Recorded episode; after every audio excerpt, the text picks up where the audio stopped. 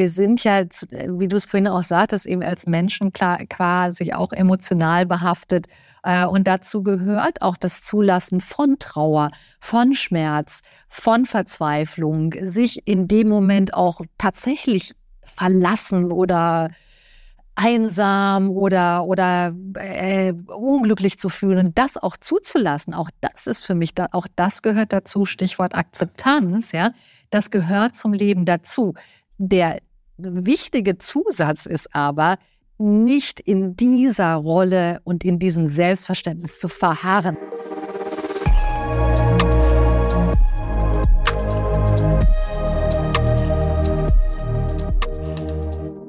Liebe Anja, herzlich willkommen zu unserer aktuellen Ausgabe vom äh, S&P Leader Talk. Es ist mir eine Riesenfreude, dich begrüßen zu dürfen. Dankeschön. Ich freue mich, hier zu sein. Ja, kann man jetzt auch darüber lachen. Für mich war die größte Herausforderung, aus deinen zehn aktuellen Büchern die Bücher rauszupicken, die für mich besondere, besondere Aktualität haben. Und dein letztes Buch ist, glaube ich, wie geschaffen für die heutige Zeit. Vergeude keine Krise. Und wir sind in einem sehr ehrenwürdigen äh, Schloss, wo du heute eine inspirierende Keynote für unseren Mitarbeitern äh, gehalten hast. Und wenn man in so einem stabilen Umfeld ist, dann spielen die Krisen eine andere Rolle. Wenn man in einem sehr, sehr, sagen wir, dynamischen, turbulenten Umfeld ist, beginnen Krisen eine andere Bedeutung zu gewinnen. Wie gehst du mit den Krisen um und warum das Buch Krise? Naja, also ich würde dir etwas widersprechen. Ich glaube, dass generell Krisen immer herausfordernd sind, egal ob du in einem stabilen oder unstabilen Umfeld bist, weil Krisen einfach eine Unterbrechung der Routinen äh, des äh, Status quo sind, den wir natürlich alle, und das ist ja auch menschlich, so, so gerne haben. Ja, irgendwie weiter so wie bisher, äh, was ja auch eine sehr bequeme Haltung ist.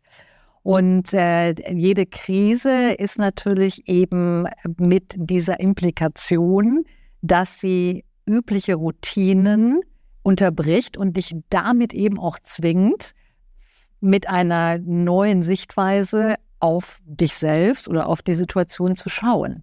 Und das macht es so herausfordernd, weil wir nicht irgendwie mit einem Bauplan oder mit einem, ja, einer Gebrauchsanweisung im Leben auf die Welt kommen und jetzt sagen, okay, jetzt ist Seite 33 dran und da schaue ich jetzt mal, sondern dass wir uns im Prinzip irrend vorantasten.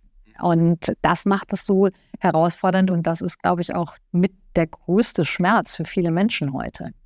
Du hast, ich glaube, einen sehr wichtigen Aspekt angedeutet. Wir schauen auf die Situation und auf die Krise. Wir schauen immer durch Filter, weil Realität ist ja eine Interpretation. Mit welchen Filtern schaut man auf eine Krise? Naja, also mal sehr vereinfacht ausgedrückt, gibt es, glaube ich, so zwei große äh, Fraktionen draußen. Also die einen, die mit dem Filter darauf schauen, zu sagen, oh mein Gott, es ist eine Unterbrechung dessen, was ich mir vielleicht vorgestellt habe und erwartet habe. Und meine persönlich größte Hoffnung ist eben, dass alles möglichst schnell zum alten Normal zurückkommt. Das sind, wenn du draußen auch schaust, äh, das ist eine durchaus verbreitete Grundhaltung, die aber irre gar nicht sein könnte, weil es eben dieses äh, Zurück zum alten Normal überhaupt nicht mehr gibt. Und dann gibt es aber auch noch die Fraktion, die eben im Filter darauf schaut und sagt, okay, es ist ähm, irgendwie eine total herausfordernde Situation. Beispiel, ich habe meinen Job verloren. Äh, in meinem Umkreis äh, ist vielleicht auch jemand, jetzt im privaten äh, Kontext, vielleicht jemand, äh, den ich sehr liebe, gestorben oder eine Beziehung ist auseinandergegangen oder ich habe eine finanzielle Bauchlandung gemacht und, und, und. Ne? Also diese Krisen sind ja total mannigfaltig. Und natürlich tut das in dem Moment sehr weh. Aber du kannst eben auch mit dem Filter darauf schauen und sagen, tatsächlich hat dieser, dieser Umbruch, der forciert in mein Leben gekommen ist, auch etwas aufgebrochen, was zuvor im Dunkeln lag. Und ich liebe diese Textzeile von Leonard Cohen aus, dem, aus einem seiner Songs, der sagt, um, uh, it's, it's a crack where the light shines through. Und das ist ja das Spannende eigentlich, sich darauf einzulassen, zu sagen, okay, wenn jetzt was aufbricht und dadurch Licht da reinschaut, was sind denn vielleicht dann auch für Facetten, die ich an mir entdecken kann, von denen ich, denen ich vorher gar nicht gewahr war. Das würde bedeuten, dass du eine gewisse Krisenkompetenz trainieren musst, um diese Haltung einzunehmen, weil rational können ja. wir alle zustimmen, würde ich Ja, sagen. ja. Wenn es eine Krise kommt, such Ja. deine Chance oder Ja. Wachstumschance. Ja. Alle. Wachstumsschmerzen, Ja. wenn man aus der Perspektive de, Ja. des Individuums schaut, Ja. ist im ersten Schritt Angst da, Ja. weil man die Komfortzone verlässt. Natürlich. Die Routinen geben Halt. Und wie trainierst du so eine Krisenkompetenz? Ich kann ja nur von mir äh, sprechen. Das ist, glaube ich, dann immer das, Das ist auch individuell das, genug. Ja? das, Beste, das Beste von dir selbst auszugehen. Ganz ehrlich, du kannst es nicht trainieren. Du, oder du trainierst es in dem Moment, in dem du wirklich in diesem tiefen Tal drin steckst. Und das ist so das wirklich so, um eine Metapher zu bemühen, das ist so, du wirst in dieses kalte Wasser reingeschmissen und ne, die Krise wirft dich rein oder stößt dich vom Beckenrand und du kannst einfach nur mit schnellen Schwimmzügen versuchen, dich da wieder frei zu schwimmen. Natürlich, äh, das ist immer mein, mein Credo oder auch, auch meine persönliche Erfahrung, ist es eine schlechte Idee, was manche Menschen so denken, ich muss das alles alleine schaffen. Ja, und das ist irgendwie eine Prüfung des Lebens und äh, die, die muss ich jetzt auch möglichst schnell wieder abwickeln, dass ich sozusagen an die Oberfläche des, äh, des Pools komme und äh, ganz ruhig in Bahn weiterschwimmen kann. Und ich glaube, das ist, eine, ist ein falscher Stolz und auch nicht, nicht gut, ja, sondern dann sei auch, äh, also wenn, wenn du wirklich äh, dich mit dieser Situation auch latent überfordert fühlst, was ich total nachvollziehen kann, dann hol dir Hilfe. Das ist, das ist für mich immer das äh, Allerwichtigste. Es gibt großartige Leute vom Fach, die dich dadurch einfach auch begleiten können. Ja. Ja, absolut nachvollziehbar. Ich meine, wir sind ja selbst als Berater sehr, sehr häufig in herausfordernden Ja. Unternehmenssituationen unterwegs und merken auch, wie wichtig das manchmal von außen drauf zu Total. schauen. Total. Äh, Was für mich sehr interessant war, von Werkzeugen, die auch eine Person helfen, zum Beispiel diese Krisenkompetenz auszubilden. Äh, Äh, Ich habe mich mit dem Stoizismus beschäftigt und ich habe eine sehr interessante Technik, negative Visualisierungen, dass du dir mal vorstellst, dass etwas Schreckliches passiert ist und wie du damit umgehen würdest, dass man macht bewusst etwas Schreckliches in Gedanken, dann ist erstens, beginnt man das zu schätzen, man, was man hat und nicht, was einem fehlt, wo wir in so einem Hamsterrad selbst gefangen sind. äh, Und auf der anderen Seite, wenn etwas passiert, dann passiert vielleicht das nicht so schlimm, wie man das sich schon mal vorgestellt hat. Und dann äh, wird man nicht von Adrenalin überschüttet und geht unter beim Fallen ins Wasser. Ja. Ja. Ja, das ist ein sehr, sehr also äh, mega äh, Ansatz. Ich sage das so, hm, aber im Alltag, äh, da sind wir wieder bei den Routinen, ja, dass, dass du natürlich. Bei den richtigen Routinen. ja, ne? da bist du natürlich dann immer so, hm, wie das Negative vorzustellen. Aber das ist natürlich gut, also auch, auch äh, so etwas zu antizipieren. Ich glaube aber, also um nochmal auf diese akute Krisensituation zurückzukommen, ähm, ich glaube aber, dass was äh, das geradezu, also rückblickend natürlich betrachtet, immer das geradezu äh, Großartige, das klingt jetzt ein bisschen schräg, aber es ist tatsächlich so, das Großartige ist, dass du eigentlich merkst, welche Ressourcen und Kräfte in dir stecken. Das ist, und das ist natürlich auch eine, ähm, eine Sache, die dann wahrscheinlich langfristig auch in deine Krisenkompetenz einzahlt. Also sagen wir mal, du bist einmal echt ins tiefe Loch gefallen und hast einfach gemerkt, was für äh, Resilienzkräfte und, und auch Eigenheilungskräfte in dir stecken. Und ich glaube, dass wir damit halt sehr viel besser gerüstet sind, das zu tun. Was mich jetzt auch wieder, das ist jetzt ein Nebenthema, ähm, nur um es ganz kurz äh, anzusprechen, was ich eben auch äh, sehr wichtig finde für die Kindererziehung, eben die Kinder nicht total in Watte zu packen, weil sie dann ja genau dieses, äh, eben wenn du nie mit einem persönlichen äh, Scheitern, einer Niederlage, einem Rückschlag gar keine Erfahrung hast, dann ist die Gefahr groß, dass du wirklich daran zerbrichst, wenn das das erste Mal in deinem Leben kommt. Genau, das ist ja wie bei Caleb, diese Antifragilität, die die Kinder per se haben, dass man die nicht ausbildet. Und äh, die Haltung spielt eine enorme Rolle. Ja. Wenn ich jetzt äh, bei deinem Beispiel, weil ich das sehr, sehr äh, passend fand, wenn man ins Wasser fällt, sehen wir zwei Aspekte, die dabei wichtig sind. Äh, der erste Aspekt, es ist günstig, wenn du schwimmen kannst und das äh, nicht in stürmischen Zeiten lernst, äh, im Meer, sondern vielleicht unter professioneller Anleitung in einem Schwimmbad. Und der zweite Aspekt ist zu antizipieren, wo die Grenzen sind, wo man runterfallen kann. Ja. Das heißt, wie gehe ich mit, den, äh, mit der Krise, Krisenrisikofrüherkennung oder Krisenfrüherkennung? Hm. Du hast ein paar interessante Beispiele, wie das Ja. Google macht. Ja? Da war, war, war ich auch fasziniert, war für mich was Neues. Ja, ja.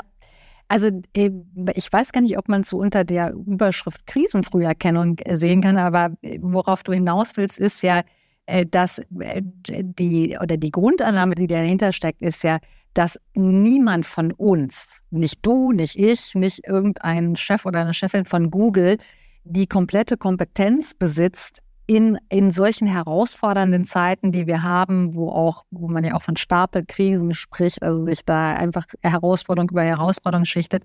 Und dass diese, dass ja nicht eine Person existiert, die eben diese komplette Kompetenz hat und sagt, okay, jetzt passiert das und jetzt machen wir da halt das und das. Und äh, darauf, äh, worauf du anspielst, ist die äh, Kanarienvögelgruppe bei Google, was ich schon einen super Namen finde. Man muss es jetzt vielleicht ganz kurz erklären, warum gibt es Kanarienvögelgruppen bei Google? Das ist eine äh, Metapher, die aus dem Bergbau kommt, wo ja früher die Kumpel, die unter Tage waren, war ja immer diese große Gefahr, oder ist ja immer noch die große Gefahr, dass Gase eindringen. Und die haben eben einfach einen Kanarienvogel mit in die Grube äh, genommen und immer dann, wenn der halt anfing, äh, wirklich sich äh, äh irgendwie zu zwitschern ähm, und, und irgendwie nervös zu flattern äh, und aufgeschreckt wurde, dass man dann halt wusste, ah, okay, es ist Gefahr im Verzug, ja, und wir, wir müssen halt raus. Und äh, die Idee bei Google ist eben zu sagen, ähm, wenn wir vor wirklich großen, weitreichenden Entscheidungen stehen, wo wir eben auch nicht wirklich alle Einflüsse und möglichen Gefahren überblicken können, wird eben diese Kanarienvögelgruppe hinzugezogen zur Entscheidungsfindung. Und diese Menschen, wer sitzt da drin in dieser Kanarienvogelgruppe? Das sind einfach Menschen aus verschiedenen äh, Organisationsteilen von Google, die sich aber dadurch auszeichnen oder als gemeinsame Charakteristik haben, dass die einen sehr wachen Blick mhm. auf, auf, auf die Situation haben und durchaus auch nicht jetzt irgendwie ihre Kritik in Watte packen. Und das, ne, also das ist, es geht wirklich nicht darum, dass du jetzt, äh, weiß ich, ein Team von 300 Leuten führst, sondern das ist egal, ja, aber irgendwie einfach so strategisch klug, äh, kritisch hinterfragen und mit einem wachen Blick äh, da auf die, auf die Welt schaust. Und die werden einfach dann hinzugezogen, um einfach eine Multifacetten Perspektive auch damit einzubringen, sodass man eben dann sagen kann, okay, wir haben zumindest, wir haben natürlich nie das Risiko ganz eliminiert, davon kann man, glaube ich, auch heute gar nicht mehr sprechen, aber zumindest durch diese Diversität der Blickpunkte und auch möglichen Kritikpunkte einfach ein äh, oder so ein bisschen äh, minimiert, dass wir total in eine falsche Richtung laufen. Das äh, als erfolgreich einzustufen, benötigt so zwei Aspekte in einer Organisation. Das ist das, was du kognitive Diversität nennst. Mhm. Da muss ich die Leute suchen, die sozusagen von vornherein auch eine andere Meinung sind. Und auf der anderen Seite muss ich natürlich die Rahmenbedingungen im Unternehmen haben, wo die Leute sich sicher fühlen, unsichere also, Dinge zu sagen. Genau, genau. Das, das fängt ja schon an, also der erste Punkt, den du sagst, die Leute erstmal im Unternehmen zu haben, das fängt ja schon bei der, äh, bei der Recruiting an. Und wenn du dir ganz viele Recruiting-Standardmechanismen äh, anschaust, dann ist ja im Prinzip diese alte Sache gleich und gleich gesellt sich gerne. Ja. Wir suchen im Prinzip so idealerweise sucht der Chef dann so ein kleines Mini-Me, äh, der genauso denkt, gleichen Background hat, äh, idealerweise auch noch genau die Meinung stützt. Was natürlich wiederum menschlich verständlich ist, ja, das ist ja, du verstehst dich super, ja, irgendwie hast du hast die gleiche Sichtweise auf die Dinge. Aber es ist natürlich total gefährlich, also gerade weil wir ja darüber sprachen, Krisen, Stapelkrisen, äh, immer unsicherere Welt. Das heißt, wenn du dich quasi nur mit Leuten umgibst, die halt sagen, ja, Georgi, total super und das, was du denkst, denke ich auch schon lange, äh, ist, ist eben die Gefahr, möglicherweise in eine ganz falsche Richtung zu laufen, umso größer. Und das heißt, das fängt, das ist mal für mich der Punkt, beim Recruiting anzufangen und diesen Bias rauszukriegen. Wir suchen eben Leute, die äh, idealerweise wie so beim Scherenschnitt da reinpassen und zack, zack, zack, zack, zack, Genau, ne? Hackst du das dann noch ab und sagst, super, ne? Also der passt genau durch diesen Scherenschnitt durch, den nehmen wir. Und äh, das ist natürlich der unbequemere Weg zu sagen, okay, das ist jemand, der äh, vielleicht auch schon im, ähm, im Einstellungsgespräch durchaus mal kritische Fragen gestellt hat und äh, was aber eben in vielen Organisationen so als Potential Trouble interpretiert wird. Also das ist so ein Troublemaker, bah, den wollen wir nicht, ja, oder die wollen wir nicht. Und das ist, das ist schon mal ein, ein, ein, äh, eine Problematik. Ja. Genau, das finde ich auch sehr, sehr wichtig, das zu betonen. Auf der anderen Seite muss man auch aufpassen, zu viel kognitive Diversität führt ja auch dazu, dass die Effizienz und genau. Effektivität genau genau. äh, einbricht, weil Genau, jeder alles ja. hinterfragt und Ja. man einfach zu wenig Ja. leistet. Das, ist- da ist auch ein, das Genau richtige das. Balancieren zwischen den Personen wichtig. Ja. ja? Genau. Und du, du sagst es, es ist nicht eine Frage der Balance, weil dann würde er sagen, dass beide in, einer, in einem Gleichgewicht sein müssen, sondern es ist tatsächlich eher ein Balancieren, ja. Und wo mal in bestimmten Situationen auch durchaus das Pendel mal in Richtung kritischem Einladen ausschlagen darf, ja, und dann aber auch wieder vielleicht in Zeiten, wo es darum geht, zu rennen und umzusetzen, äh, das halt ein bisschen äh, stabiler sein muss. Und das ist eben, das macht es so furchtbar schwer, ja. Also zum einen, weil wir eben immer noch aus einem, äh, das ist ja noch Erbe des Industriezeitalters, funktionieren, einpassen, das Räderwerk am Laufen halten. Von dieser Denke kommen Command ja and da. Control funktioniert Genau, einfach. genau. Ne? Von, der, von dieser Perspektive kommen wir ja noch. Und das heißt, und jetzt sagst du, ja, aber irgendwie müssen wir auch diese äh, kritischen Geister, ja, und die Andersdenker und vielleicht auch Hinterfrager und ich nenne sie ja immer konstruktiven Rebellen, ja, die eben, mit, mit anderen Haltungen kommen, müssen wir einladen und wo natürlich dann sehr schnell die Sache ist, naja, aber das ist jetzt ein bisschen unbequem. Genau. Die Frage ist, wie du Ja. das schaffst, dass die daran glauben. Und das ist auch die Kunst, ja? dass die Genau. Leute sich wohlfühlen, auch Richtig. etwas Unangenehmes zu sagen. Und das Richtig. kannst du nicht mit den Werten an der Wand machen. Nein, das kannst du nicht mit den Werten an der Wand machen. Deswegen bin ich ein großer Fan von Amy Edmonds äh, Konzept von der psychologischen Sicherheit. Weil, weil du hast vollkommen recht, du kannst äh, darüber reden, bis du blau bist im Gesicht. Seid äh, konstruktiv, kritisch, äh, seid innovativer, probiert neue Sachen. Das höre ich ja auch in vielen Organisationen, ja, wo die, und das ist ja durchaus nicht nur Lippenbekenntnis, das ist ja wirklich, dass die Führungsetage das auch gerne möchte, dass das passiert. Das ist ja sehr ernst und ehrlich gemeint. Nur die Kultur geht genau dagegen. Und das heißt, wenn jemand dann aus der Reihe raustritt und sagt, okay, äh, gebt mir ein kleines Budget, Zeitrahmen, ich habe eine ziemlich crazy Idee, aber ich möchte das jetzt einfach mal probieren. Und dann funktioniert die Sache eben nicht. Dann geht sofort Blaming, äh, Finger ausfahren, wie konnte er nur, äh, wir wussten sowieso, dass es nicht funktioniert. Und damit führst du natürlich genau diese Sache ad absurdum. Und psychologische Sicherheit bedeutet ja zu sagen, ich, es ist safe, ja, nicht jetzt irgendwelche verrückten Risiken einzugehen. Das ist klar, ne? aber eben, eben überschaubare Risiken mit ähm, ähm, vernünftigen äh, Menschenverstand wirklich auch reinzugehen und mutig zu sein und auszuprobieren und dann dafür zu sorgen, wenn es nicht funktioniert, dass die Organisation davon lernt. Und das ist eben genau diese, diese Gratwanderung, die, die, die hinzubekommen ist. Und das macht es unglaublich herausfordernd. Übrigens auch, übrigens auch im Privatleben. Ja. Ja, gleich. Das hast du heute auch erwähnt. ne? Wir müssen mehr experimentieren, mehr Irrtümer zulassen. Man irrt sich sozusagen nach oben, nur wenn Genau, man das genau. darf. Ja? Und das ist, glaube ich, das, was viele unterbinden, weil sie Ja. Irrtum und Fehler verwechseln. Richtig. Für mich ist Fehler etwas, was schon da Genau. bekanntes Wissen anzapft und Aha. einfach was falsch macht. Irrtum ist etwas, ein Spiel mit Unbekanntem. Genau, Und genau. wir müssen eigentlich nicht von einer Fehlerkultur reden, sondern von einer äh, positiven Irrtumskultur, Genau. weil die Irrtümer einfach uns ermöglichen zu wachsen. Ja, so, so richtig. Also das ist auch äh, Fehlerkultur, es hat sich jetzt so etabliert, aber tatsächlich der bessere Begriff wäre eine Lernkultur, ja, oder, oder eben Irrtum, genau wie du es sagst. Und äh, das ist eben auch eine, und, aber das ist auch Führungsaufgabe, das zu differenzieren, ja, weil, weil natürlich wir sind ja, und da muss man ja jetzt gar nicht weit gucken, wenn du auf unser Schulsystem schaust, wir sind ja alle so sozialisiert, es gibt richtig oder falsch. Es gibt den Multiple Choice, vier Kästchen, die du anzukreuzen oder ne, eins von den vier Kästchen anzukreuzen hast. Und der Lehrer oder die Lehrerin sagen dir eben, was richtig oder falsch ist. Und genau das ist ja noch so diese, diese Denke, mit der wir dann auch in, in oder die äh, Studenten, Studentinnen quasi in die äh, Unternehmen reingehen, ja, und irgendwie, äh, und natürlich eben auch diese Denke nochmal, wir hatten es ja vorhin auch mit Industriezeitalter, eben ja auch sehr etabliert ist. Es gibt richtig oder falsch, es gibt schwarz oder weiß, ja. Und diese, diese Grautöne dazwischen, ja, und einfach auch mal äh, Nicht in Extremen zu denken. Genau, ne? Äh, Und auch irgendwie auch mal so eine Gleichzeitigkeit äh, zuzulassen. Es könnte richtig sein, es könnte aber auch falsch sein. Vielleicht ist auch von beiden ein bisschen Wahres da drin. Das fällt extrem schwer, in diese Paradoxien äh, oder scheinbaren Paradoxien reinzugehen. Und das ist nochmal, das wollte ich ähm, auch noch ergänzen, das ist für mich elementare Führungsaufgabe, auch diesen Unterschied deutlich zu machen. Auch das, was du vorhin halt sagtest. Ähm, es gibt eben Fehler im Sinne von operativen. Ich habe heute das Beispiel gebracht. Äh, Buchhalter ist, äh, schläft auf der Tastatur ein. Wer weiß zufällig Überweist, 200 äh, Millionen. Genau, ne? statt 200.000, 200 Millionen. Ja, das ist ein äh, Fehler, der darf nicht passieren im Operativen. Und natürlich ist der, ist der zu ahnden. Aber in dem Moment, wo du eben quasi raustrittst aus deiner Komfortzone und jetzt zum Beispiel sagst, wir probieren im Recruiting einfach mal einen neuen Weg aus. Wir haben auch noch keine Erfahrung damit. Da werden Irrtümer und Fehleinschätzungen passieren. Und das ist es eben damit, äh, das auch deutlich zu machen. Und die Frage, die ich ganz häufig bekomme, ja, aber wie machen wir jetzt den Unterschied deutlich?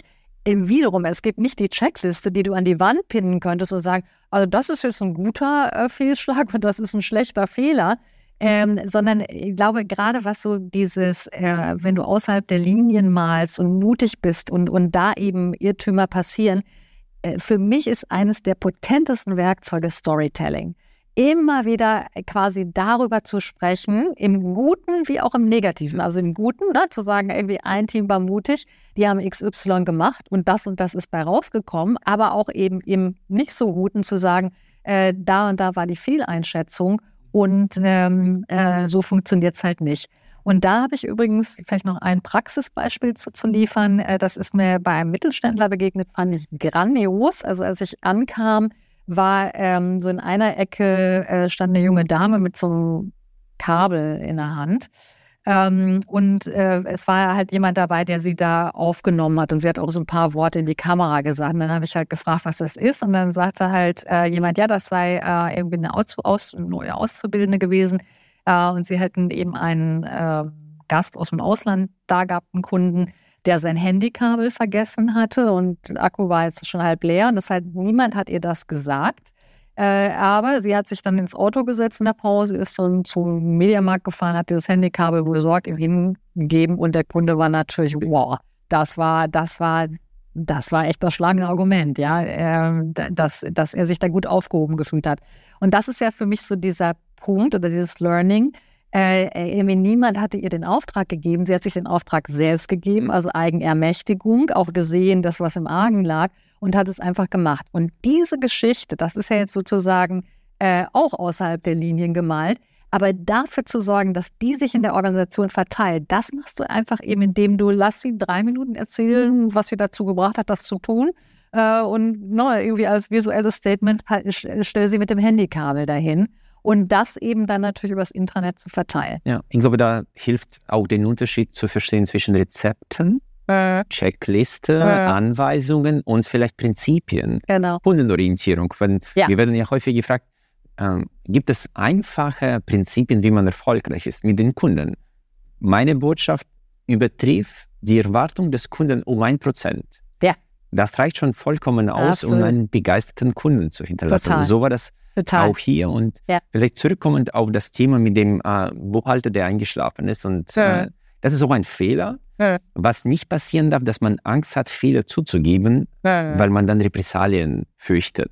Weil dann hilft das nicht, äh, in der Zukunft dafür zu sorgen, dass er nicht einschläft. Äh, Vielleicht äh, liefert ihm ein, man ein Kissen, damit es besser ist, als auf der Tastatur zu schlafen. Das könnte auch ein, eine Methode sein. Aber das ist so ein Thema, was ich glaube, sowohl als auch, aha. da hast du ja auch, Ja. es gibt keine Extremen in Genau. der Form. Ja. Es ist alles kontextabhängig am Ende des Tages. Genau, das ist und das macht es ja so herausfordernd, ja, dass du eben und wir sehen uns ja eben immer noch, ich hatte das ja gerade schon erzählt, durch die auch Sozialisation über das Bildungswesen, so nach diesen ganz klaren. Antworten. Ja, wir brauchen genau. Das- klare ja, ja, Aussage. Das ist es so. Und das, das, da, da kommen wir immer weiter von weg, ja, dass das noch gibt. Und ich finde diese Aussage sowohl von dir als auch von Dr. Sprenger und von vielen anderen, dass Ja. die wesentliche Aufgabe der Führung eigentlich ein Störungsauftrag. Mhm. Wenn die Führung selbst so eine Störung im Unternehmen permanent aktiv erzeugt, dann wissen die Mitarbeiter, dass das möglich ist. Und das muss man einfach zulassen können, auf beiden Seiten.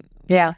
Und Da, aber das ist ja mit wahrscheinlich auch die größte Herausforderung auch für die Führung, sich diesen Störungsauftrag erstmal selbst zu erteilen. die Denn Selbstführung. die ja. Sel- das ist die Selbstführung. Und man muss natürlich jetzt auch kritischerweise, oder ich, nicht Mann, ich würde kritischerweise anmerken, wenn du das in deinem Privatleben nicht machst, sondern da wirklich so ne, täglich grüßt das Murmeltier irgendwie dein Leben abspulst, dann ist es auch eine verdammt schwere Sache, von so einer Führungskraft ein, äh, diese Annahme des Störungsauftrags im Betrieblichen zu nehmen, weil ja da tatsächlich die Denke dahinter steht, ne, irgendwie Routinen sind super, ja, und das läuft ja effizient und alles prima.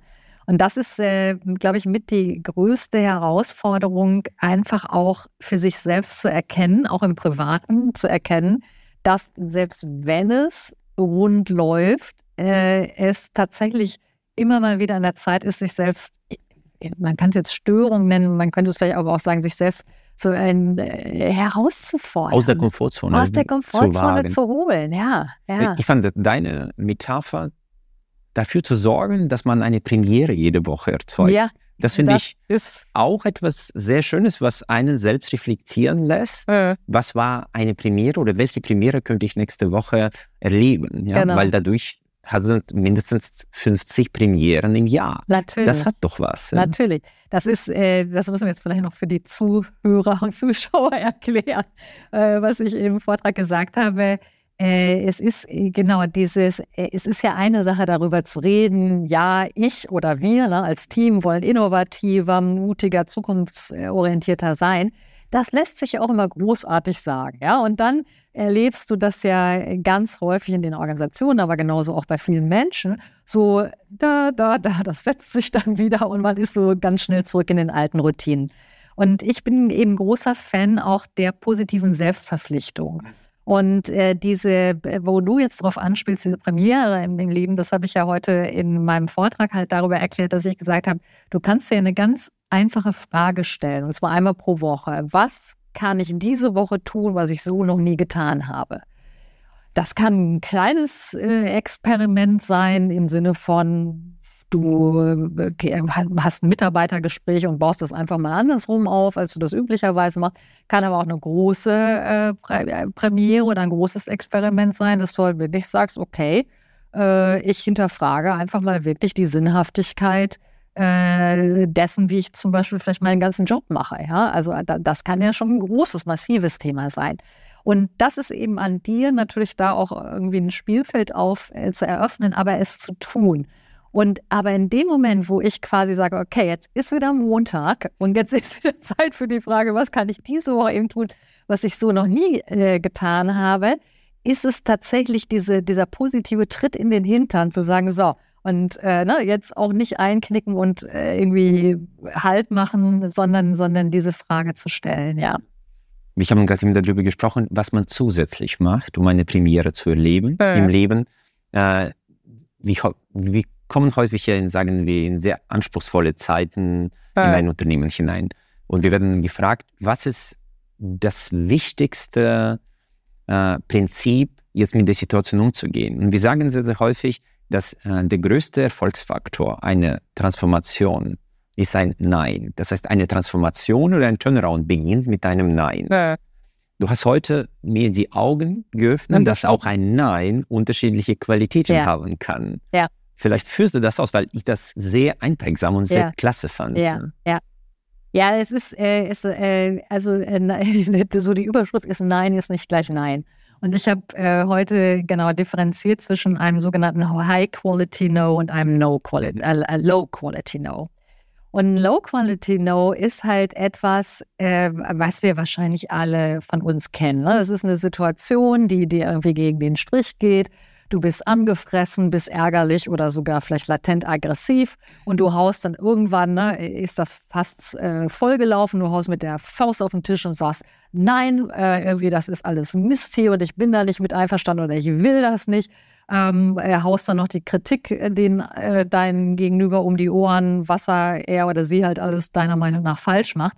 Und am Ende, Überraschung, Überraschung, du erreichst gar nichts. Du erreichst gar nichts, ne? weil, weil das ist, äh, das ist im Prinzip dieses Low-Quality-No, geboren aus einer Grundhaltung der Anklage, ja, irgendwie. Und des Opfers vielleicht? Äh, ja, und des Opfers, genau. Und eben, indem du aufzeigst, was der andere gefälligst irgendwie ändern soll, damit die Situation besser wäre. Und das ist äh, natürlich auch in ganz vielen äh, im Organisationskontext erlebe ich das auch mal wieder, dass Leute halt dieses, äh, ihr seht es an meinem Shirt hier, Rebels at Work, halt dieses äh, Rebellentum damit verwechseln. Ich hau jetzt mal so richtig mit der Faust auf den Tisch und sag denen mal, was ich schon so lange mal sagen wollte. Und sind dann zutiefst enttäuscht, dass ganz Dass es nicht so gut ankommt. Dass nicht Trotz so gut ankommt. Genau, dass es nicht so gut ankommt. Und ganz im Gegenteil, dass die anderen natürlich in die Abwehrhaltung gehen. Denn, und das ist wieder, da würde ich meinen Lieblingsautoren Max Frisch zitieren, der sagt irgendwie, wenn eine Kritik quasi wie ein nasses Handtuch dem Gegenüber um die Ohren geschlagen wird, ist es ja auch nicht weiter überraschend, dass der nicht sagt, bitte nochmal zuschlagen. Ja, das ist super. So, das ist eben das Low-Quality-No. was ich gesagt habe, es spricht ja überhaupt nichts. Und das ist aber dann so die Verwechslung, dass viele sagen, okay, ich bin jetzt mit meinem äh, Nein nicht weitergekommen und jetzt bin ich beleidigt, ziemlich in die Ecke und sage gar nichts mehr. Ja, und irgendwie ziemlich genau in diese Opferrolle zurück. Und ich glaube, das ist so die falscheste Konklusion, die du äh, ziehen kannst, sondern es geht vielmehr darum, die Qualität deines Neins zu ändern. Und ein High-Quality No meint erstmal aus einer Grundhaltung dessen, dass ich zum Beispiel Jetzt machen wir es mal konkret. Im Organisationskontext, ich sehe, dass zum Beispiel in Sachen ähm, Behandlung von Kunden ich der Meinung bin, dass wir diese, unserem selbstgesetzten Anspruch, äh, wirklich äh, 1a Kundenqualität abzuliefern oder äh, Produktqualität für die Kunden abzuliefern, nicht mehr gerecht werden. Ja? Also eben aus dieser tiefen Überzeugung geboren, wir sind da nicht aus dem, auf dem richtigen Weg. Aber eben nicht anklagen, das dann zu sagen, sondern dann die Hand zu heben, zu sagen, wir müssen einfach meiner Überzeugung nach in diesem Bereich umdenken, ja, weil wir da diesem Anspruch nicht gerecht werden. Und das sind die eins, zwei, drei Vorschläge, die ich hatte, wie wir das anders machen können.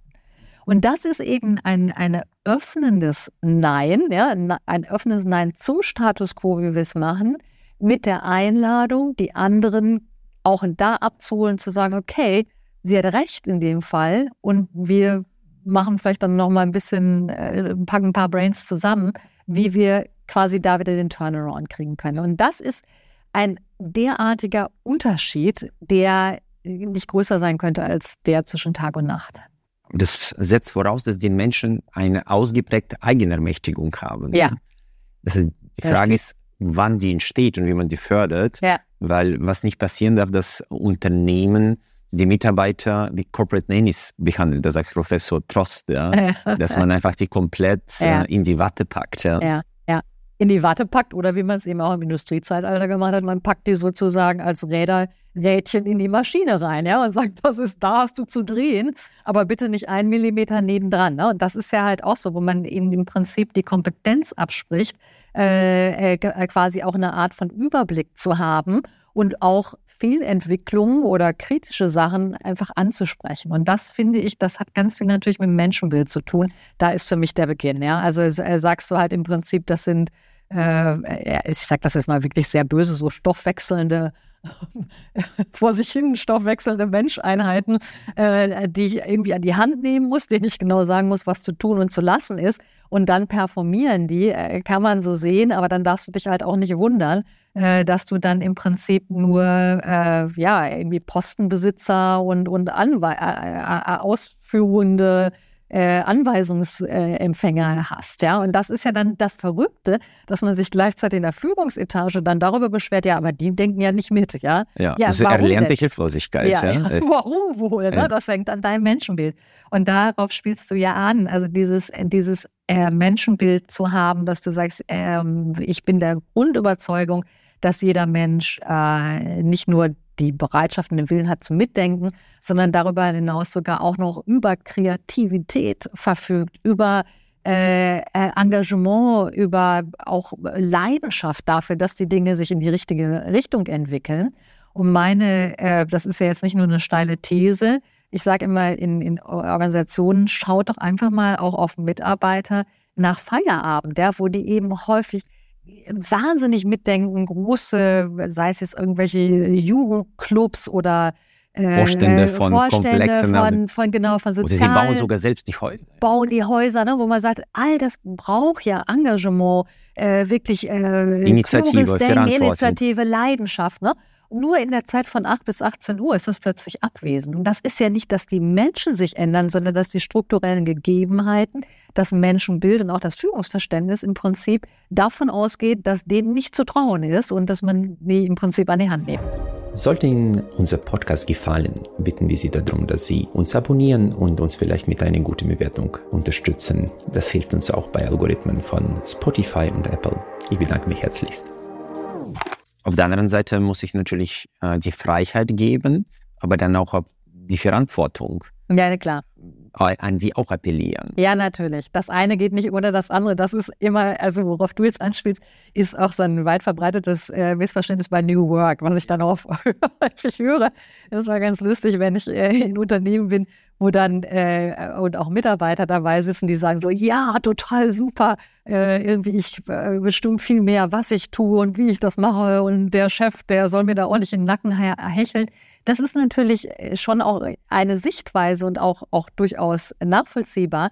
Aber wenn du eben quasi die Entscheidungskompetenz selbst dafür übernimmst, äh, genauso im Privaten, wie du dein Leben äh, lebst, was du tust, was du lässt, dann funktioniert das eben nur, wenn du auch bereit bist, dafür Verantwortung zu übernehmen. Und das ist eben so diese große, äh, auch der große Shift in vielen Organisationen, äh, wo, was ich auch ganz häufig von Führungskräften höre, dass sie sagen, äh, diese Bereitschaft eben sich auch in die Verantwortlichkeit zu begeben, da, das ist ein für, nicht für alle Mitarbeitende, das gilt sowieso nicht, aber für einige tatsächlich ein sehr äh, harter Tobak, das, das auch anzunehmen. Und was ist der Grund dafür? Weil zu Hause übernehmen sie die Verantwortung. Ja, Warum tun sie das nicht in ja, äh, Georgi, Unternehmensräumen. Äh, mein mein äh, spitzfindiger Aussage ist immer dazu, schau mal an, wie die, wie viele Jahre die anders sozialisiert wurden. Ne? Und das ist halt, und das ist ja, das ist ja der Punkt, diese Corporate Unverantwortlichkeit, äh, die ist ja sozialisiert worden, noch aus diesem äh, äh Führungsverständnis und äh, äh, Zusammenarbeitsverständnis, dass jeder und jede eben genau klare, eine klare Anweisung hatte, ne, eine Checkliste und die dann am Abend nochmal vom Chef oder Chefin kontrolliert wurde. Und das eben erstmal sozusagen, das ist ja mit die größte Herausforderung für uns. Auch wir sprachen ja über Krisen, über Veränderung, wirklich dieses Unlearning, also auch wieder zu verlernen, ja. ja, was wir vielleicht auch, was uns wirklich viele Jahre lang erfolgreich gemacht hat, weil es gibt ja nicht wenige Unternehmen, in denen hast du jahrelang so Karriere gemacht. Du hast schön die Häkchen an der richtigen Stelle gesetzt. Du hast genau das getan, was dir abgetragen wurde. Und damit bist du die Karriereleiter hochgegangen. Und die heutige Zeit erfordert die Verlernkompetenz auch. Richtig, Man darf genau. natürlich nicht ein Vakuum hinterlassen, sondern sich überlegen, ja, das ist ein guter Zusatz. was ich. Äh, ja, genau, genau. Und das ist so schwierig. Also ich komme wieder aufs Bildungssystem zurück. Sag mir bitte die Klasse oder äh, in der, in der Uni, ja, den Kurs, wo du, wo wir sagen, wir, wir nehmen Individual and Collective Unlearning. Also ich habe das noch nicht gehört, dass wir das äh, irgendwo unterrichten. Wo, wobei der Zugang zum Wissen, alleine YouTube, wenn mhm. du jetzt anschaust, wie viele exzellente Professoren ihr Wissen Total. kostenfrei teilen, alleine auch ja. Podcasts. Total. Ich meine, das ist ja, ja das beste Mittel, ja. um das Wissen anzueignen und dann sich damit zu beschäftigen. Deswegen bin ich wiederum bei der Eigenermächtigung. Äh, ich habe das Gefühl, dass wir zurzeit immer mehr dahin abgleiten, dass jemand da oben dafür sorgen sollte, dass wir endlich besser performen können. Und ja. das ist, glaube ich, die Kunst, ja. da die Balance zu finden. Das ist die Kunst, die Balance zu finden, wogegen aber auch nochmal, und das ist jetzt eine deutliche Breitseite, auch gegen äh, die Politik oder ein, ein weit verbreitetes Selbstverständnis von Politikern, die natürlich auch eine gewisse, also ich sage das jetzt sehr äh, kritisch, aber eine gewisse Unmündigkeit ne, und einen Ruf nach, äh, nehme ich an die Hand, durchaus unterstützen, weil das ja im Prinzip. Oder vielleicht sogar propagandieren. Propagandieren, ja. genau, weil das ja auch das Element der Wiederwahl ist. Also das muss man schon sehen. Ne? Das heißt also, es gibt auch bestimmte ähm, äh, das will ich jetzt auch gar nicht nur auf die Politik beschränken. Also es gibt natürlich auch bestimmte Gruppen bei uns auch in der Gesellschaft, äh, die allergrößtes Interesse daran haben, dass die Leute gar nicht zu mündig werden. Ja, das ist so. Das ist ja diese zwischengenerationelle Konflikte, wo äh. die ältere Generation sagt, so wie die Kinder jetzt drauf sind, das ist ja, oder Jugend ist ja unmöglich. Und das sagen wir ja schon seit ein äh, paar tausend Jahren. Das ich permanent. Sagen. Das gab was, schon bei den alten Griechen. Was glaube noch ja. nie gab, dass die erstens so wenig Kinder äh. in der Familie geboren wurden und dass die Leute auch sehr spät die Kinder bekommen haben. Und für viele wurden die Kinder als Projekte aufgefasst. Ja. Du hast ja erzählt, ja. Äh, in Watte packen, ja. Helikopteransatz. Genau. Äh, das muss gewisse Auswirkungen haben. Natürlich. ja klar, das hat, das hat äh, sehr negative Auswirkungen.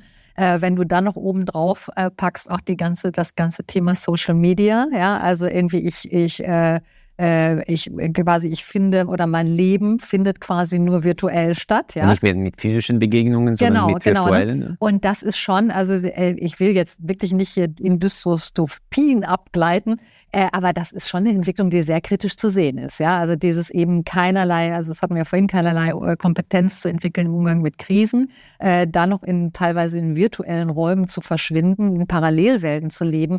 Das macht das natürlich nicht einfacher über die Themen, über die wir gerade sprechen, klar. Und äh, du hast ja vor allem am Anfang deiner Karriere sehr, sehr viel über die Differenzierung gesprochen. Mhm. Jetzt mit deinem vorletzten Buch Zündstoff, ja, das yeah. Das war auch sehr klar, man sollte mit dem Feuer spielen, ja. um etwas Neues zu entzünden. Ja, und das ist, diese konformistische Haltung wird nie funktionieren. Ja. Auch hier ist die Frage, wie fällt man positiv auf? Ich bin ja auch ein Mensch, ja. der eher für die Differenzierung steht, ja. weil bei den gleichen Produkten ist der einzige Differenzierungsfaktor ist der Preis. Absolut, ja. Ja, und das ist ein ganz bitterer äh, Differenzierungsfaktor, weil der natürlich die Spirale. Korreliert negativ mit der Marge. Hoch, ja. ne? Genau, und das heißt, der niedrigste Preis ist dann plötzlich der, den das Rennen macht. Aber, äh, genau. Wie erzeugst du diese Differenzierung? Naja, äh, also es kommt jetzt drauf an, also du kannst ja die Differenzierung auf zwei Ebenen sehen und da können wir uns jetzt vielleicht mal der Sache nähern. Du kannst es ja einmal auf äh, Produkt- und Dienstleistungsebene oder Geschäftsmodellebene nehmen, du kannst es aber auch genauso für dich privat nehmen, ja, oder als Mensch nehmen, äh, diesen Mut äh, zu haben, quasi äh, stand out, ja, und, und äh, irgendwie, du musst nicht in der gleichen Reihe und Glied mit allen anderen äh, stehen. Und äh, ich glaube, der, jetzt fange ich mal bei letzterem Punkt an, ähm, einer der, der wichtigsten Punkte dazu, also sich einfach auch selbst zuzutrauen, erstmal mhm. den eigenen Weg zu gehen, auch mutig zu sein, auch aushalten zu können, dass ich eben mal nicht in Reihe und Glied stehe, das hängt da tatsächlich mit deinem Selbstvertrauen zusammen. Ja, und das ist für mich das Elementare. Und wenn, wenn es da äh, unglaublich dran fehlt, dann wirst du auch im Business-Kontext wahrscheinlich nicht der oder diejenige sein, die da total propagiert, äh, mutig aus zu sein, aus der, aus der Komfortzone rauszugehen. Aber ne? wie trainierst genau. du das Selbstvertrauen? Also äh, natürlich das eine ist, das wissen wir auch und das würde jetzt nochmal ein ganz neues Fass aufmachen. Das ist natürlich, hat ganz viel auch mit dem Urvertrauen, ähm, der Bindung, äh, der Bindung mhm. dich gehalten zu fühlen mit den Eltern. Aber das soll ja jetzt auch heute nicht unser Thema sein. Wäre nochmal ein spannender anderer Podcast. Ähm, also das ist natürlich schon mal, da wird natürlich schon mal viel, viel äh, quasi ein Podest oder, oder eine Plattform für gelegt. Ich glaube aber, der, der zweite Punkt, äh, dir oder mehr in das Vertrauen und damit auch einhergehend in den Kontakt mit dir zu äh, kommen, hat auch ganz viel damit zu tun, mit dir selbst erstmal dich selbst auszuhalten und auch mit dir selbst in die Stille zu gehen. Und das hatten wir heute auch ein bisschen im anderen Kontext im Vortrag, wo ich gesagt habe, wir brauchen viel mehr ähm, viel weniger Bullshit in unserem Leben. Und das meine ich mit dieser operativen Hektik, diesem überall unterwegs sein und äh, Fear of Missing Out und hier bin ich, sondern wirklich immer mal wieder auch in unserem äh, täglichen ähm, Werk wirklich Ruhephasen einzubauen. Da bietet sich natürlich immer das an, was ich wirklich ganz vielen Menschen empfehle, tatsächlich äh, sich mit dem Thema Meditation zu beschäftigen. Und äh, morgens, das, was ich mache, nach dem Aufstehen, sich wirklich eine halbe Stunde Zeit zu nehmen und äh, mit dir zu sitzen, ja, und mit dir in die Stille zu gehen. Und das ist tatsächlich auch dieses über diesen Selbstkontakt und dieses mit dir quasi es auszuhalten im positiven Sinne, kommt tatsächlich auch wiederum, das stärkt einfach auch das Vertrauen in dich selbst. Ja, man ist mit sich irgendwann im Reinen, weil genau, diese Langeweile genau. auszuhalten ist die genau. Kunst an sich. Genau, genau. Du bist mit dir im Reinen und tatsächlich ist es ja auch so, dass äh, du durch diese, äh, durch dieses mit dir selbst in die Stille zu gehen, ähm, tatsächlich auch, das, du kommst ja auch an andere Schichten des Bewusstseins ran, was sehr erstaunlich für mich ist, also ich praktiziere das jetzt schon seit ein paar Jahren, die, das Thema Meditation, dass wir eigentlich eine viel größere Intelligenz besitzen als die, die wir jetzt so typisch rational kognitiv über den Verstand ansteuern. Ne? Und das heißt also, wenn du quasi mit dir selbst äh, ähm, in, die, in, die, in die Stille gehst und auch andere in eine tiefere Form des Bewusstseins damit kommst, ähm, ist für mich das Erstaunliche, dass ich dann nicht in der Meditation selbst, aber ich stehe dann vom Kissen auf und denke, ja, sag mal, bin ich doof? Wieso bin ich da nicht drauf gekommen? Ja, also dass das genau damit im Prinzip Wissen, was wir eigentlich schon in uns tragen, irgendwie äh, an die Oberfläche kommt. Und das meine ich eben wieder, wir sprachen über Selbstvertrauen, wo du so denkst, ja, äh, ich, es gibt ja diesen schönen Satz, you have all the answers inside yourself. Jetzt ist all natürlich sehr ambitioniert. Aber in Bezug auf dich selbst, Many auf jeden Fall. Answers so kann, ja. hast du in dir selbst. Und das äh, füttert tatsächlich wieder in dieses Vertrauen rein, ja. Was mir unglaublich geholfen hat, äh, bereits schon vor 20 Jahren, dieser Ansatz von Jens Korsen, mhm. äh, wo er sagte, du kannst auch das Selbstvertrauen durch dein Handeln trainieren. Absolut. Indem ja. du das tust, was du dir vorgenommen hast. So, ein, ja. so eine Art mentales Selbstvertrauens-Fitnessstudio. Ja. Also, ja. dass du sagst, äh, ich stehe auf und meditiere eine Minute. Ja. Alleine, dass du das Aha. erfüllt hast, führt dazu, dass du dir selbst über den eigenen Weg trauen kannst. Genau. Und so trainiert man Selbstvertrauen einfach ja. nur, dass man sich selbst gegenüber etwas zugesagt hat und das ja. eingehalten hat, quasi im äh, Gerichtssaal der eigenen Stimmen. Ja, total. Also, also gehe ich, geh ich mit. Äh, und das ist auch immer der, der Punkt, äh, dass ich dann schon mein Meditationskissen bereitlege. und das heißt also eigentlich gar nicht an den Schreibtisch komme. Das habe ich, also das ist genau das, äh, jetzt ohne dass mir das bewusst war, dass das Jens Korsen vorgeschlagen hat. Also ich kann eigentlich gar nicht an meinen Schreibtischstuhl, ohne dass ich über dieses Kissen äh, steigen muss. Ja? Das, du, du schaffst auch systemische äh, Voraussetzungen. Genau, genau. Es gibt ein sehr bekanntes äh, psychologisches Modell von Jonathan Haidt, äh. wo er gesagt hat, im Prinzip kannst du das menschliche ähm, Bewusstsein aus drei Perspektiven betrachten. Das ist einmal ein riesengroßer Elefant, das ist dein Unterbewusstsein, mhm, deine genau. Routinen, mhm. ein Reiter, der mhm. versucht, diesen Elefanten mhm. zu lenken und dann an die Straße, deren entlang man geht. Das, wenn ich jetzt deinen Punkt mhm. aufgreife, ist ein Kissen hinzulegen, mhm. wo du drüber stolperst. Und man sagt, wenn man joggen gehen möchte, sollte man genau. die Sachen ja. schon sozusagen vor dem Bett hinstellen. Richtig. Das ist jetzt dem Elefanten den Weg ja. zu zeigen. Ja. Äh, und der Elefant wird emotional angesprochen äh. und der Reiter äh. als Berater des Elefanten wird rational angesprochen. Äh. Und viele Menschen tendieren dazu, äh, entweder rational oder emotional anzusprechen. Deswegen scheitern so viele mit äh, Neujahrsvorsätzen. Und du hast ja Storytelling erzählt. Das ist genau. immer etwas mit emotionalen, rationalen äh, Komponenten verbunden. Das ist es und so ticken wir Menschen ja auch. Ne? Das ist ja Storytelling, macht es ja greifbar für dich. Mit Narrativen ja, es, ist, es sind eben nicht nur plakative Worte, äh, die ja, und das ist halt auch oft, wenn man jetzt nochmal in Organisationen reinschaut, eben oft das, das Problem, ja, dass die äh, Chefs oder Chefinnen versuchen, quasi mit rationalen Argumenten oder mit Zahlen Menschen zu überzeugen, sich zu verändern. Ja. Nur ganz ehrlich, äh, was bewirkt das? Nichts, ja. Also der, der, der du fühlst dich nicht mal berufen, äh, etwas zu verändern, sondern tatsächlich brauchst du ja auch genau diese, dieses, äh, dass es irgendwie an dein Herz geht, dass du fühlst, ja,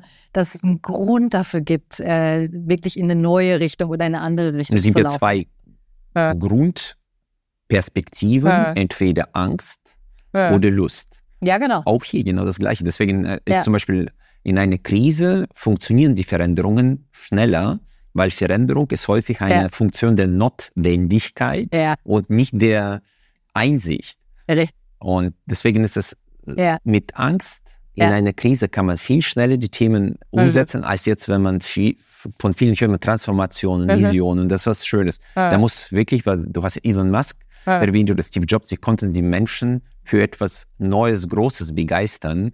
Und auch im Mittelstand sind sehr viele Leute, ja. äh, auch diese Patriarchen, deren Kunst war, ja. auch etwas zu erzeugen, so eine genau. Stimmung, wow, da wollen wir hin, wir und wollen Nummer eins sein. Die ja. haben sich garantiert nicht mit Balkencharts dahingestellt Nein. mit Zahlen. Aber genau, es gab irgendwann einen Zeitpunkt, wo sie auch das vernachlässigt hatten. Ja. Und äh, deren Problem ist, dass deren Erfolgsgeschichten mhm. sehr häufig die Hindernisse für die Zukunft waren.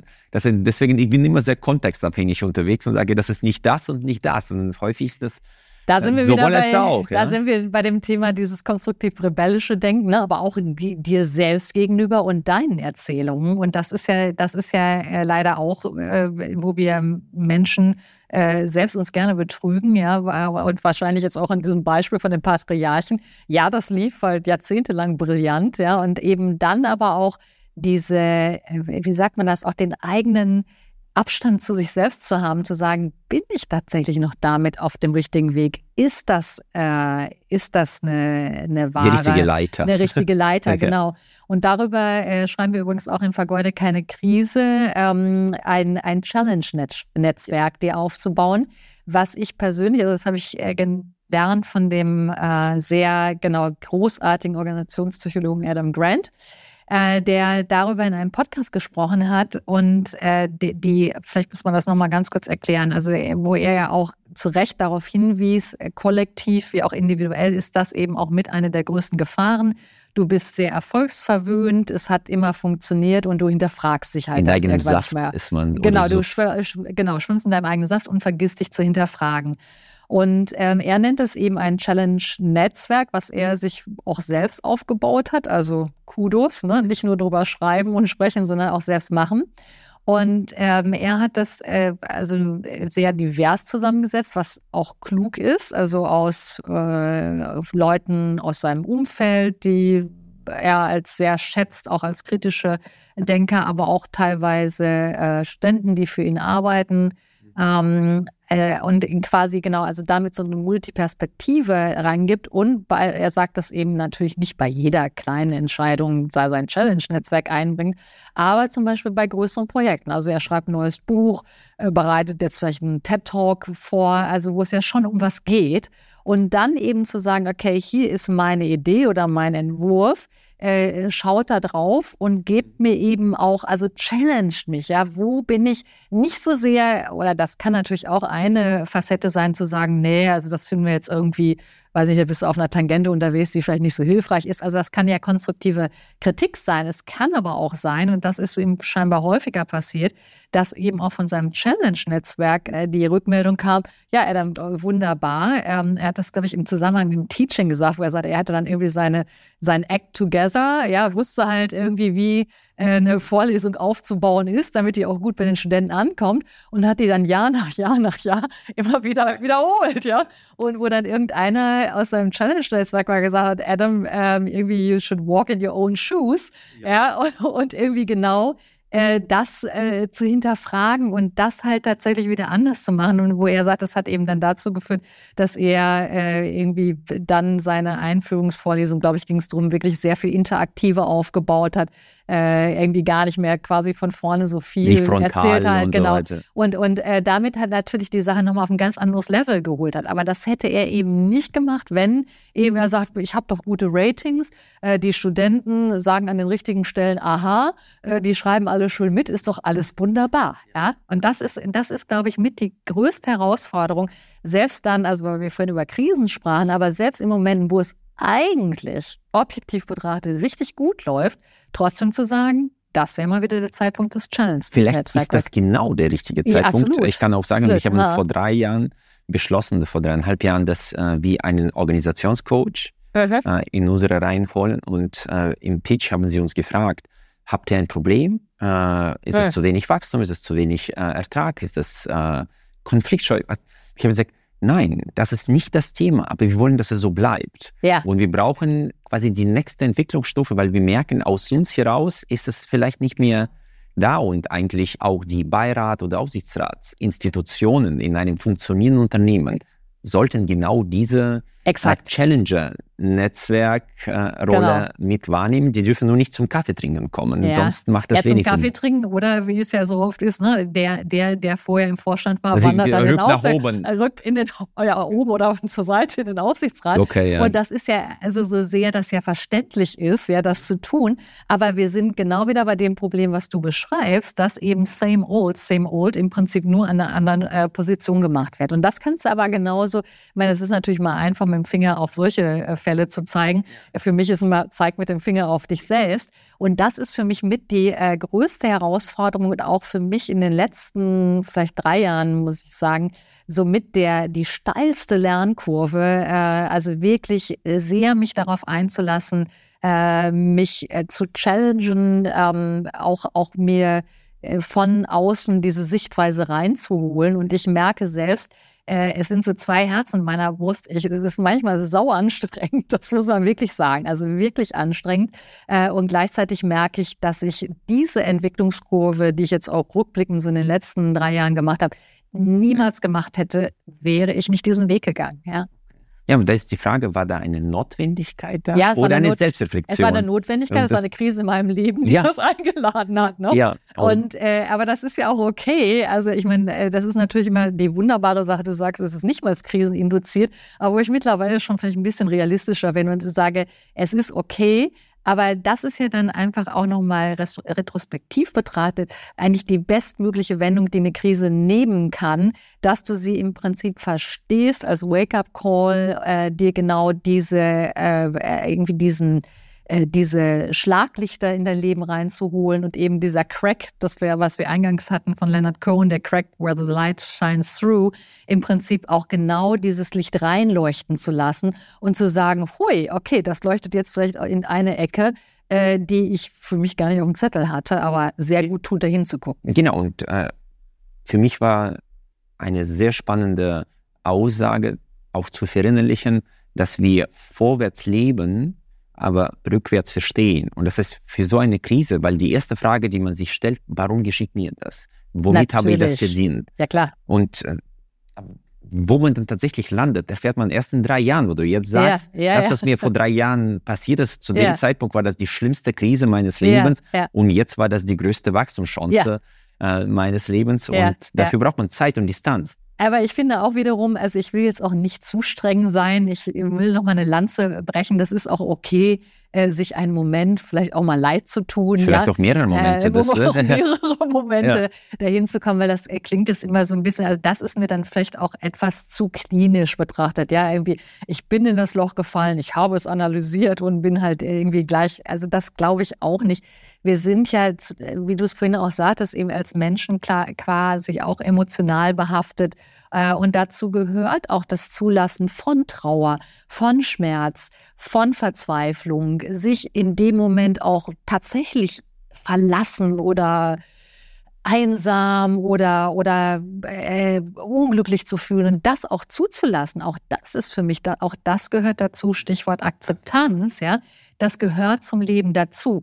Der wichtige Zusatz ist aber, nicht in dieser Rolle und in diesem Selbstverständnis zu, zu verharren ne? ja. und zu sagen, okay, ich ziehe mir jetzt sozusagen den Mantel des Opfers über, was nicht wenige Menschen tun. Ja, also die, die im Prinzip ihre Identität halt dann daraus speisen, dass ihnen zu irgendeinem Zeitpunkt in ihrem Leben Unrecht passiert ist. Und ich will das überhaupt nicht negieren. Es gibt äh, es gibt zum Himmel schreiendes Unrecht, was Menschen passiert ist. Da sind private Krisen, so wie ich sie äh, durch die Trennung erlebt habe, eine Kleinigkeit gegen. Ja, also das muss man wirklich sagen in der Relation. Ähm, aber trotzdem nochmal, auch wenn ich durch einen Krieg gegangen bin oder äh, Stichwort deutsche Geschichte, Holocaust, ja, trotzdem ist ja der Punkt, speise ich eben daraus die Identität Opfer dieses Krieges, Opfer des Holocaust zu sein? Oder sage ich eben, es hat äh, gleichzeitig mir geholfen, im Prinzip mein Leben mit dieser Erfahrung noch tiefer zu machen und vielleicht sogar äh, damit anderen Menschen helfen zu können oder sie zu inspirieren. Ja, ich glaube, mit Viktor Frankl haben wir das beste genau, Beispiel genau. Äh, eines ja. Holocaust-Überlebenden, der ja. da ja. seine mentale Überlebenskraft aus Absolut. dieser Stärke gezogen hat. Absolut. Am Ende des Tages die letzte Freiheit, die ihm genommen werden kann, ist seine Einstellung mhm. zu den Dingen, auch wenn die Dinge ja. unglaublich ja. grausam und brutal sind. Die kann man einem nicht nehmen. Deswegen sprichst du auch häufig von der Haltung. Die Haltung entscheidet über unser Leben. Total. Also das ist, also Viktor Frankl ist ein, ein fast schon überlebensgroßes Beispiel äh, dafür. Übrigens auch, ich habe gerade ein Buch gelesen von Edith Eger, ähm, äh, ähnliche Situation wie Viktor Frankl. äh, nur 20 Jahre jünger. Also sie ist in, im Konzentrationslager gewesen, als sie 16 war. Ähm, mittlerweile auch eine hochbetagte Dame in den USA leben, 90, Psychotherapeutin, genau, Psychotherapeutin, grandiose Frau, grandiose Biografie, also die sich an Stellen schlucken lässt, also wo du denkst, hui, ja, also Wahnsinn, was für ein Leben.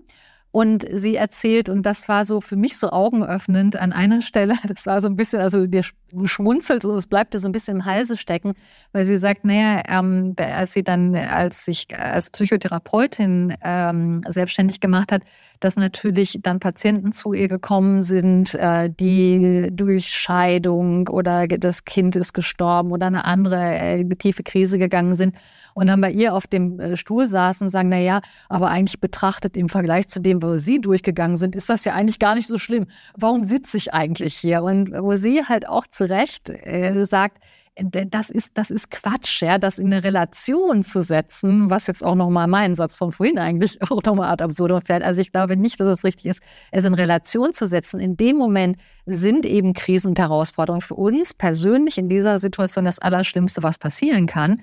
Und nochmal, diese, diese Gefühle gehören dazu, nur eben nicht seine Identität daraus zu speisen und darin zu verharren. Was auch sehr interessant war in diesem Kontext, das Thema Hoffnung. Mhm. Äh, es gibt ein sehr, sehr grausames Experiment. Ich meine, in heutiger Zeit wäre das nicht mehr möglich, aber in 50er Jahren durfte man das, solche Experimente durchführen an den Ratten, ja. wo man äh, die Ratten unterschieden hat, die domestiziert waren und die wilden Ratten. Und man hat sie einfach äh, in ein Gefäß mit Wasser geworfen. Mhm. Und die domestizierten Ratten sind ungefähr 40 bis 60 Stunden konnten sie schwimmen wenn man eine wilde Ratte genommen hat, war sie nach zwei Minuten tot. In dem Moment, wo man die wilde Ratte aber kurz vor dem Ertrinken einmal gerettet hat und sie ausruhen ließ, äh. da sie dann plötzlich wussten, es kann Hoffnung kommen, schauen sie wieder 40 bis 60 Stunden. Das heißt, diese erlernte Hilflosigkeit, die man davor hatte, dass man nun bei sich selbst ist und keine ja. Hilfe annehmen kann, ja. äh, das ist faszinierend, äh, was für eine was für einen Unterschied das ausmacht. Und Total. auch Viktor Frankl hat erzählt, die Leute, die die Hoffnung aufgegeben hatten, waren ja. ein paar Tage später tot. So ist es, so ist es. Und das sind jetzt natürlich sehr drastische äh, Beispiele, aber nichtsdestotrotz also äh, immer noch äh, sehr prägnant und einfach auch wichtig für unsere Zeit, weil, das hatten wir auch eingangs, ne, durch diese äh, Stapelkrisen, auch durch diese Umbrüche, wenn wir jetzt nochmal auf die Wirtschaft, äh, auf diesen wirtschaftlichen Kontext äh, gucken, der dich natürlich schon zutiefst verunsichern kann, der auch so äh, bei nicht wenigen so diese Reaktion aus, dass ja, hat ja eh irgendwie alles keinen Sinn und, und ne, egal was ich jetzt hier mache, äh, letzten Endes bin ich dann sowieso äh, redundant und dann kommt noch KI. Hängt, hängt ja nicht von mir ab. Und, und dann, dann, kommt noch die KI, ja, dem ich sowieso in spätestens drei Jahren meinen Job äh, übernehmen wird. Und das ist eben genau diese, diese Grundhaltung, der, dessen die Identität ist eben diese Hilflosigkeit, ich kann sowieso nichts machen. Und die spannende Frage ist ja zu sagen, äh, nicht das irgendwie, also ich bin überhaupt kein Freund von diesem positiven Denken, so, oh, wird schon alles irgendwie gut werden. Ich glaube, das ist äh, vollkommen deplatziert. Äh, sehr wohl diese Bedrohungen und Veränderungen zu sehen, aber dann eben, genau wie du es in diesem Experiment halt auch geschildert hast, äh, im Prinzip zu sagen, wie kann ich mich so an den eigenen, an dem eigenen Schopf äh, im Prinzip da rausziehen. Und das hat eben ganz viel auch mit dem zu tun, was wir vorhin gesagt haben, auch seine Identität immer wieder neu zu interpretieren und zu sagen, okay, wenn jetzt also, jetzt bleibe ich mal bei meinem Beispiel, die KI eben große Teile meines Jobs übernehmen kann, wie könnte ich vielleicht dann meinen Job neu interpretieren? Ja, dass er eben vielleicht eine ganz neue Qualität bekommt, die eben einfach nicht so zu ersetzen sind. Und da sind wir wieder bei diesen zutiefst menschlichen ähm, äh, Komponenten wie Empathie, wie Leidenschaft, ja, wie äh, Fürsorge.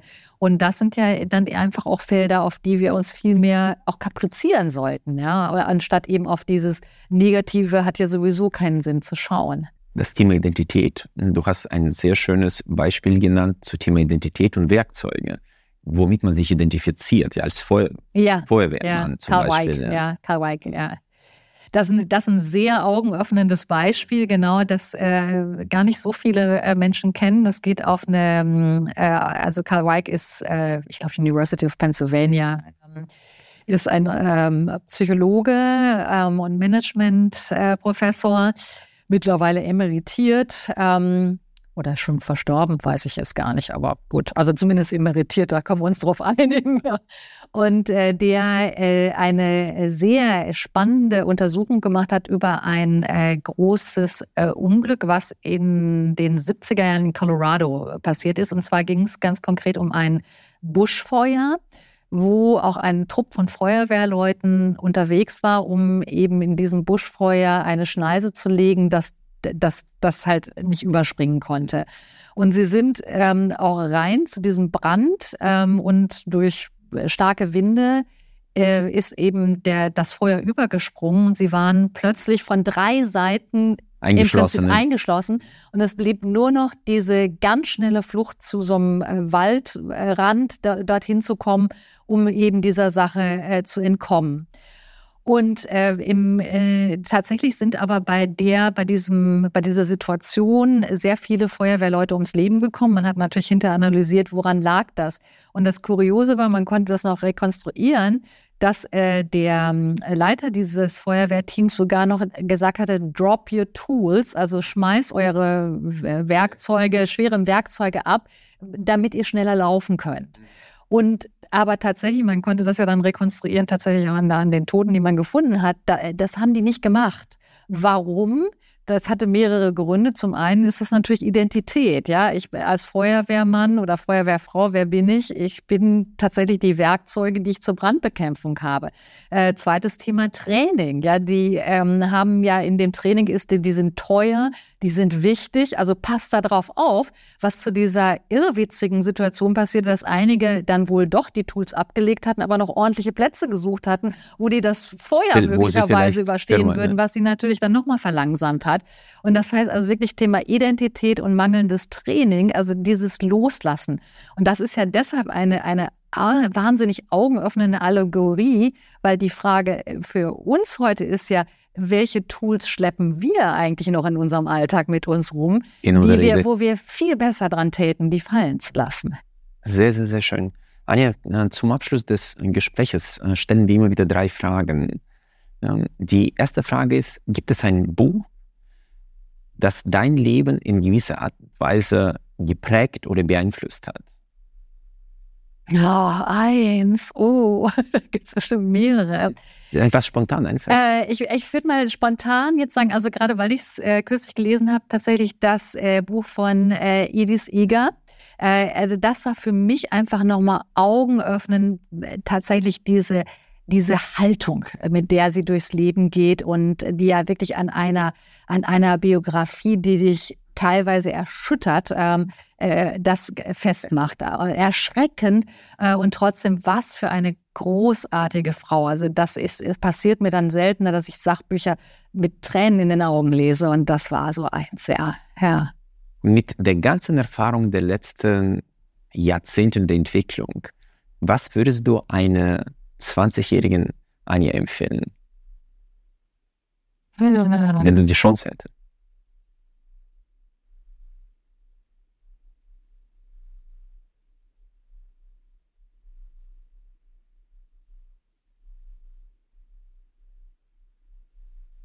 Ich würde ich interpretiere es jetzt mal so, was würde ich ein bisschen anders machen, als ich es. Äh, Und du kannst sagen, mach genau so, wie du das Nein, gemacht hast. Was würde ich anders machen? Das wäre jetzt so die Empfehlung. Was würde ich anders machen? Also ich würde vieles genauso machen, aber was ich anders machen würde, ist tatsächlich das, was ich vorhin angeschnitten habe, was ich erst seit ein paar Jahren entdeckt habe. Dieses diese, diese unglaubliche Kraft, die darin kommt, in die Stille zu gehen. Das hätte ich mir gewünscht. Okay mit 20 schon entdeckt zu haben. Deswegen bin ich immer ganz neidisch. Ähm, also ich mache sowohl Yoga wie auch Meditation. Ähm, wenn dann in meinen äh, Kursen irgendwie 20-Jährige sehen und denke, wow, das ist ja so klasse, dass ihr das jetzt schon entdeckt. Und es ist auch, das finde ich also auch nochmal sehr positiv, dass mittlerweile auch die junge Generation sehr viel mehr äh, in diese Richtung ähm, auch denkt, offener dafür ist. Und das macht, das war für mich ein Game Changer. Und das ist sehr schön zu sehen, ja. Und dann die abschließende Frage, die vielleicht die schwierigste ist. Was ist für dich der Sinn des Lebens?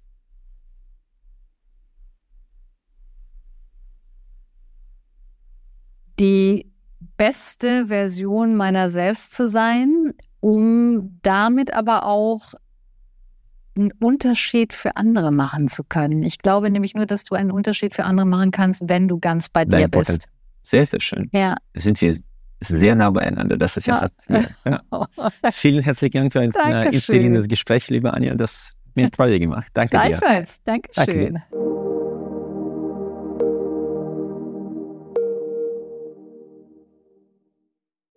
Ich freue mich sehr, dass Sie auch diese Folge bis zum Ende gehört haben. Wir investieren viele Ressourcen und Leidenschaft, um diesen Podcast möglich zu machen. Sie würden uns sehr helfen, wenn Sie dem Podcast folgen und vielleicht auch bewerten würden. Ich danke Ihnen im Voraus. Ich freue mich auf unser Wiederhören.